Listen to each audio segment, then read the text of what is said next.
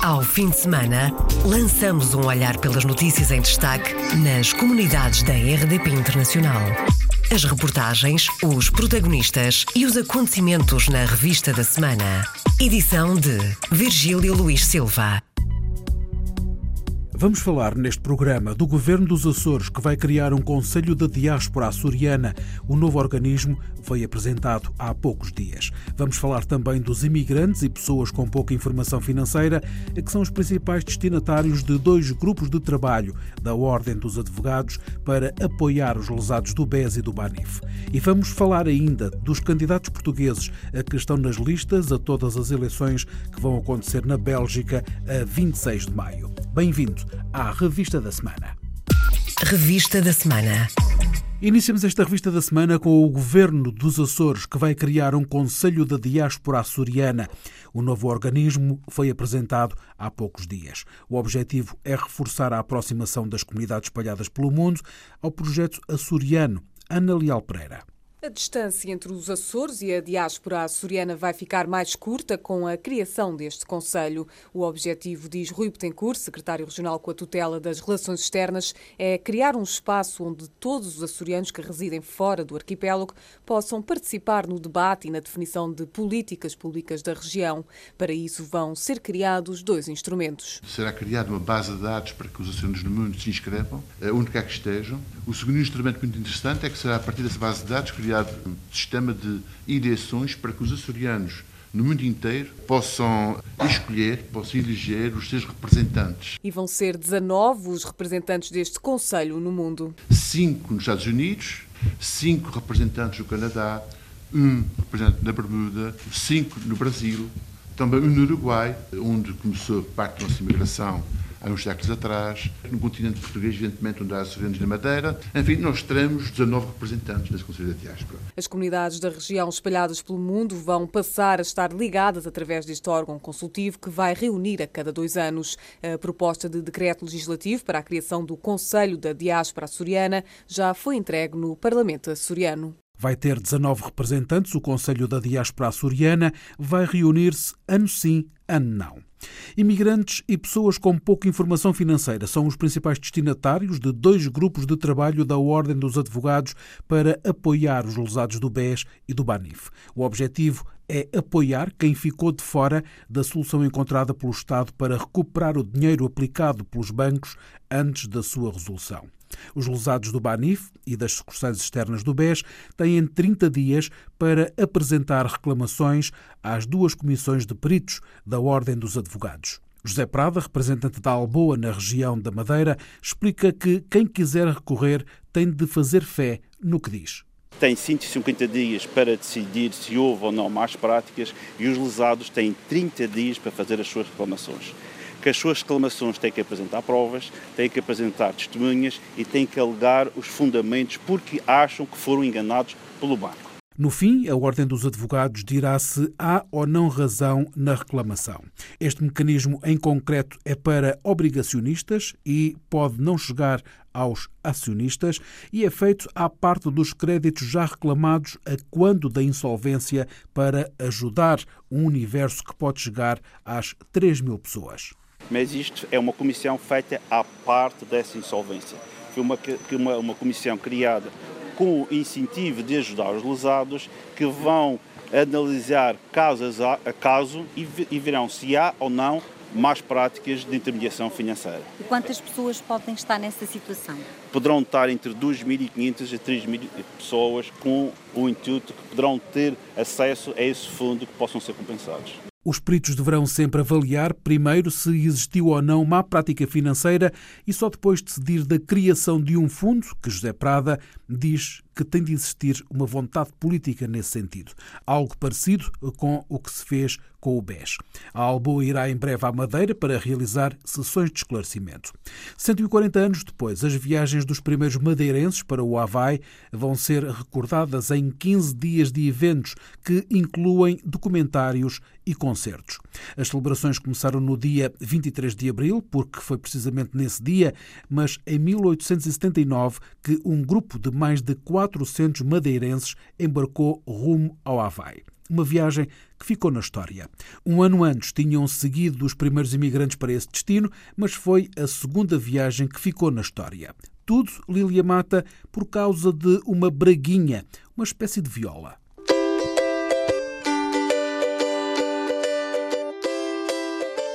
João Fernandes, um dos 419 madeirenses que seguiam a bordo do veleiro inglês Ravenscrag, não hesitou em pegar no Braguinha e tocar um bailinho assim que o grupo chegou a Honolulu. Os imigrantes não cabiam em si de contentes, celebravam assim o fim de uma viagem muito difícil que durou precisamente quatro meses, como recorda a antropóloga Elia Souza. Segundo reza essa história que nos chegou até hoje, realmente João Fernandes pegou num braguinha e começou a tocar e foi aí que houve o primeiro contacto da música madeirense. A sonoridade do braguinha ou machete chamou a atenção até do rei. E tocavam na corte do rei Calacau. Mais tarde, com a sua irmã, também ela escreveu aquelas músicas que nós conhecemos do Havaí, uma delas a Aloha. Rapidamente começaram a ser construídos instrumentos que absorveram também características do rajão, outro cordofone madeirense. Então foi aí que começaram também a construir, e segundo consta, na tal oficina do, do Manuel Nunes. O lançamento de um postal, um colóquio, a exibição de um documentário, oficinas de formação e uma festa aberta ao público na Fortaleza do Pico completam o programa que traz à Madeira um grupo de 25 americanos unidos pelo ukulele. Eles fazem viagens eh, muitas vezes também com a ideia de participar em festivais do ukulele. Então, neste caso, quando souberam que estávamos a promover uma série de eventos ligados à gênese do ukulele, evidentemente ficaram muito entusiasmados. Um grupo que vai participar no desfile da Festa da Flor tocando o ukulele.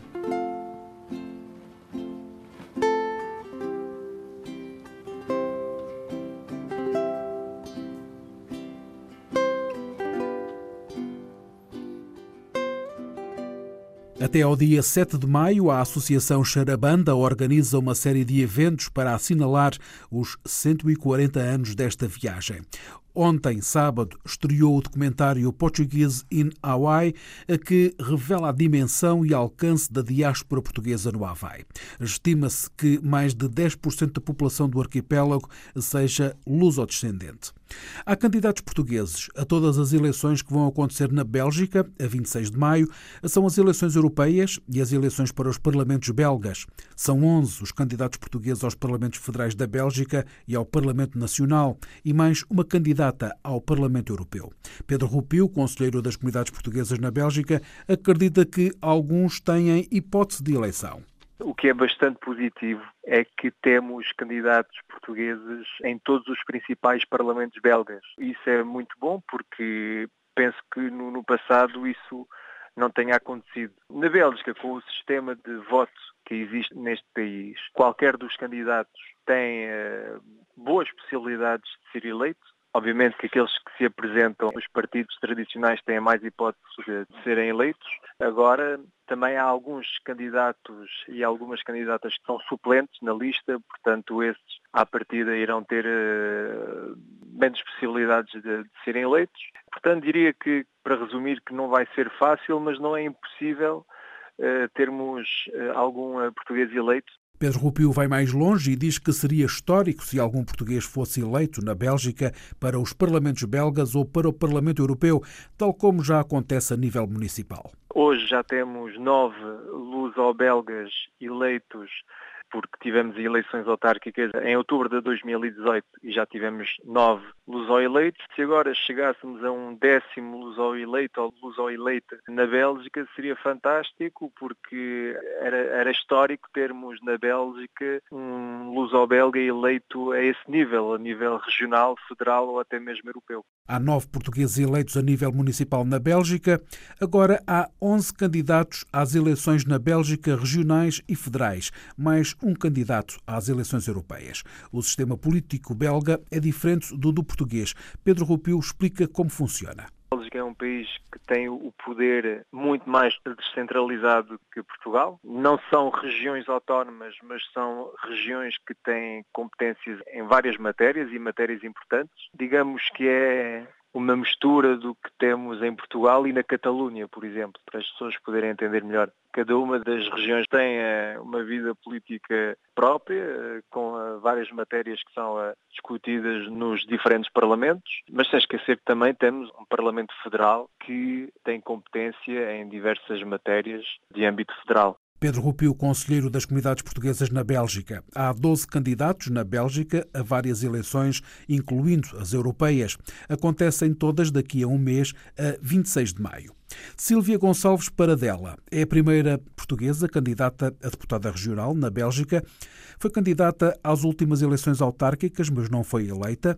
Não desiste da intervenção cívica e agora é candidata ao Parlamento Regional de Bruxelas. Radicada há muito na Bélgica, acha que deve envolver-se na política. Vim para aqui há cerca de 30 anos atrás e achei importante tomar a nacionalidade belga também para poder participar no debate democrático, porque acho que é muito importante, vivendo aqui, poder participar nos debates políticos e participar nas decisões que são tomadas a nível nacional ou mesmo a nível local. Quero que haja mais mobilidade, por exemplo, aqui em Bruxelas, para que as pessoas possam deixar de utilizar mais os carros, quero que haja mais investimento a nível da agricultura circular, ou seja, da agricultura assim de proximidade. Quero também uh, lutar por uh, alojamento, quer, nomeadamente, que em todas as comunas haja alojamentos acessíveis a pessoas que sejam mais desfavorecidas as prioridades da candidatura de Sílvia Gonçalves Paradela. Nascida em Trás-os-Montes, está há 30 anos na Bélgica e é a primeira portuguesa candidata a deputada regional em Bruxelas. Ouvimos aqui uma declaração ao jornalista Carlos Pereira para a Hora dos Portugueses da RTP e da RDP Internacional. Os deputados do PSD pela imigração enviaram ao governo perguntas sobre o escritório consular de Santos, no Brasil. O governo determinou recentemente a transformação do consulado honorário de Santos em escritório consular, dependente do Consulado-Geral de São Paulo, dizem os deputados sociais-democratas. José Cesário, deputado pelo Círculo Fora da Europa, um dos subscritores do requerimento, explicou à RDP Internacional o que está em causa. O que se passa é o seguinte: o governo transformou o Consulado Honorário de Santos num escritório consular dependente do Consulado-Geral de São Paulo. Ao fazê-lo e ao não ter nomeado nenhum responsável para este escritório consular, o governo faz com que esta estrutura tenha perdido qualquer tipo de autonomia. Pior do que isso, deixa de haver quem assegure na Baixada Santista a representação institucional, diplomática de Portugal perante as autoridades locais. E ainda há um outro aspecto que se prende com o acompanhamento da comunidade.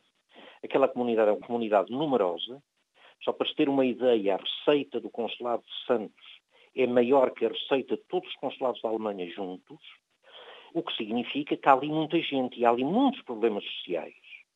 Ora, este acompanhamento deixou de ser feito. A questão que eu coloco é saber se está prevista a nomeação de um responsável para esta estrutura, para este escritório consular. Por outro lado, há aqui uma questão que se prende com a marcação do atendimento dos utentes.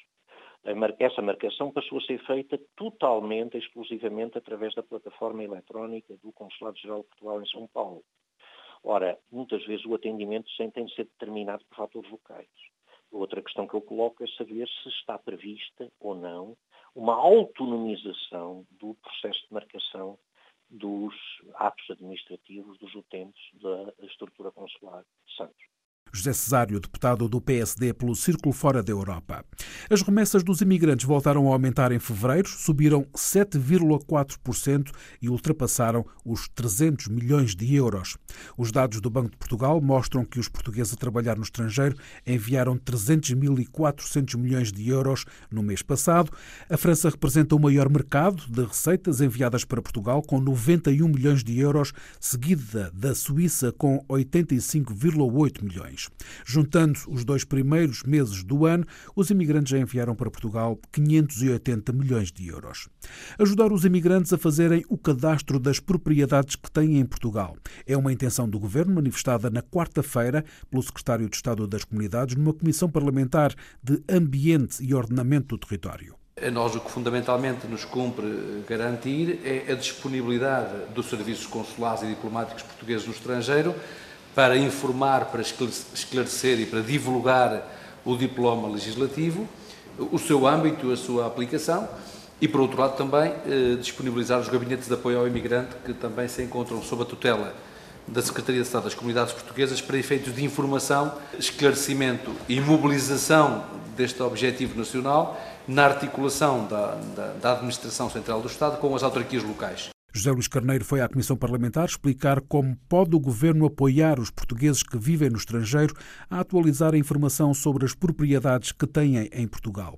Em causa está a proposta de lei do governo para alargar o sistema de informação de cadastros a todo o país. Por isso, o governo está disponível para participar em sessões de esclarecimento sobre este assunto. Convoco os cidadãos para procurarem atualizar uma base de informação e de georreferenciação que é essencial para cumprir um objetivo que me parece ser um imperativo nacional por força das determinações, quer do Parlamento, quer das próprias determinações e propostas do Governo. E daí que, quanto Secretário de Estado das Comunidades Portuguesas, me compita fundamentalmente manifestar esta disponibilidade para levar a proposta legislativa às comunidades. Naturalmente que o Governo está disponível para participar nas sessões de esclarecimento que venham a ser necessárias para informar, para esclarecer e para poder explicitar a forma como se implementará o processo legislativo e, digamos, o modo como a implementação da legislação tem efeitos concretos na vida do país e na vida dos cidadãos e, ao mesmo tempo, acompanharmos a monitorização que se espera nas comunidades portuguesas no estrangeiro. José Luís Carneiro anunciou ainda a criação de uma plataforma eletrónica.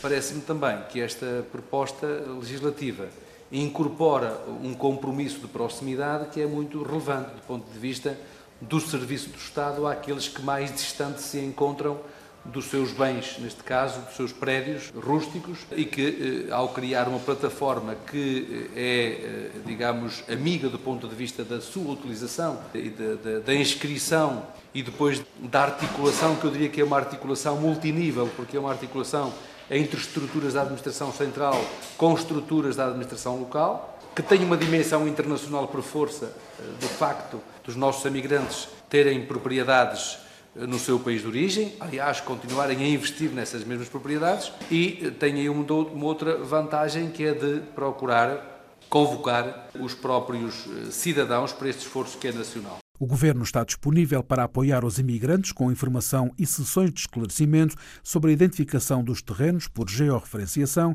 e a consequente atualização dos registros. Em causa está a atualização do cadastro dos terrenos rústicos em Portugal, na sequência dos grandes incêndios florestais dos últimos anos. Por agora, a atualização dos registros das propriedades nas conservatórias é grátis. Em França, regressou na terça-feira ao Festival de Cinema Lusófono, em Nantes. Esteve interrompido vários anos e o novo Centro Cultural Lusófono de Nantes decidiu recuperar o evento, como conta Inês Vaz. A primeira edição foi em 1998 e depois o Departamento de Português da Faculdade de Línguas da Universidade aqui de, de Note é que organizava sempre um festival e depois houve uns anos em que não foi eh, organizado, pelos anos 2011 mais ou menos, e desde então pronto, já não existia esse festival. Então decidimos eh, este ano eh, tornar a pegar-lhe, portanto é uma resurreição a recuperação do festival. No festival passaram vários tipos de filmes, documentários, animação, ficção histórica, todos falados em português, mas legendados em francês. Inês Vaz nasceu em França, mas é filha de pais transmontanos e apresenta o Centro Cultural Lusófono em Nantes. O Centro Cultural Lusófono é uma associação que nasceu há uns meses atrás, no fim de 2018, justamente porque aqui eh, em Nantes não havia eh, centro cultural lusófono. Há mais centros culturais, espanhol, eh, alemão, etc. E não havia centro cultural português nem lusófono. E como há muitas associações de brasileiros, de portugueses, queríamos conjugar essas pessoas todas, reunir essas pessoas todas para fazer um, eventos para fazer festivais de cinema, para fazer concertos, todo o evento cultural que seja interessante à volta dos países que falam português, porque são muitos. Ainda são culturas um pouco desconhecidas aqui em França e sobretudo em, Nantes. Inês Vaz, do Centro Cultural Lusófono, em Nantes, onde também é professora de português. Há uns anos atrás dava aulas na universidade com os alunos de português várias centenas de, alunos que aprendiam português na universidade aqui em Note e agora, há uns anos atrás, comecei a dar aulas particulares porque é verdade que Portugal está na moda. Há muitos franceses que querem aprender a língua. A francesa, acima de tudo. são franceses, alguns são luso-descendentes, têm assim um, um, ouvido um bocado eh, já adaptado à língua, mas eh, não aprenderam bem bem com os pais ou com os avós. E também há pessoas que casaram, por exemplo, com portugueses e que vão a Portugal muitas vezes, mas que não, não sabem falar e querem desenrascar sozinhos, não podem, e então uh, gostam de aprender para serem mais autónomos. Inês Vaz, professora de português em França, tem vários alunos franceses que querem mudar-se para Portugal e pertence também ao Centro Cultural Lusófono de Nantes, onde teve lugar um festival de cinema em língua portuguesa que terminou na sexta-feira. Encerramos esta revista da semana com a Menina, que estreou na quinta-feira nos cinemas portugueses. Esta é a primeira longa-metragem da realizadora luso-descendente Cristina Pinheiro. Beatriz Batarda, Nuno Lopes e o luso-descendente Tomás Brazete têm os principais papéis. O filme é o retrato de uma família de imigrantes portugueses em França no final dos anos 70, após o 25 de abril de 74.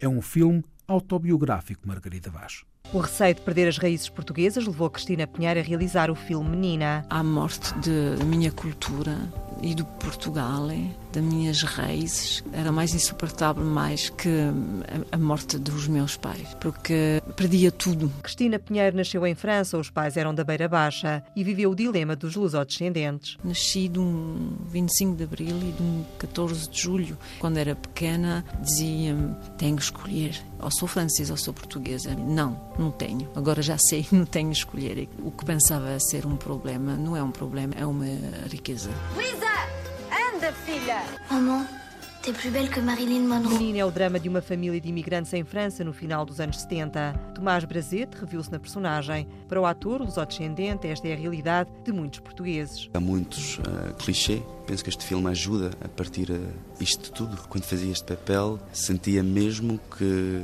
tinha a ver com a minha história própria. Foi uh, uma viagem também na minha, na minha, história. O ator Tomás Brazete explica que os imigrantes se sentem estrangeiros nos dois países. Quando estou lá, sou o português. Quando estou cá, sou o francês. É quase sem terra. Somos sempre estrangeiros. Foi sempre o, o grande problema comunidade de, de, imigrantes em França também é já, já não são portugueses, não são também franceses, são imigrantes. Quer dizer, é uma nova cultura que apareceu. O papel do imigrante, pai da menina, é de Nuno Lopes. O ator espera ajudar a mudar consciências. O filme passou em França, portanto, eh, os franceses puderam ver o que é que esta geração de imigração é. Vai passar agora cá. Nós próprios temos uma data de preconceitos em relação aos nossos imigrantes e às pessoas que imigram para cá. Fazer este filme foi, de certa maneira, uma maneira de ter uma posição ativa contra isso. Menina é um drama de muitos imigrantes, é a procura das raízes e de uma identidade. C'est quoi cette photo déchirée? Já foi há tanto tempo. Maman, est-ce que tu m'aimes? Menina da Cristina Pinheiro estreou no dia 25 de abril nas salas de cinema portuguesas. Fechamos assim esta revista da semana. Ao fim de semana, lançamos um olhar pelas notícias em destaque nas comunidades da RDP Internacional. As reportagens, os protagonistas e os acontecimentos na revista da semana. Edição de Virgílio Luís Silva.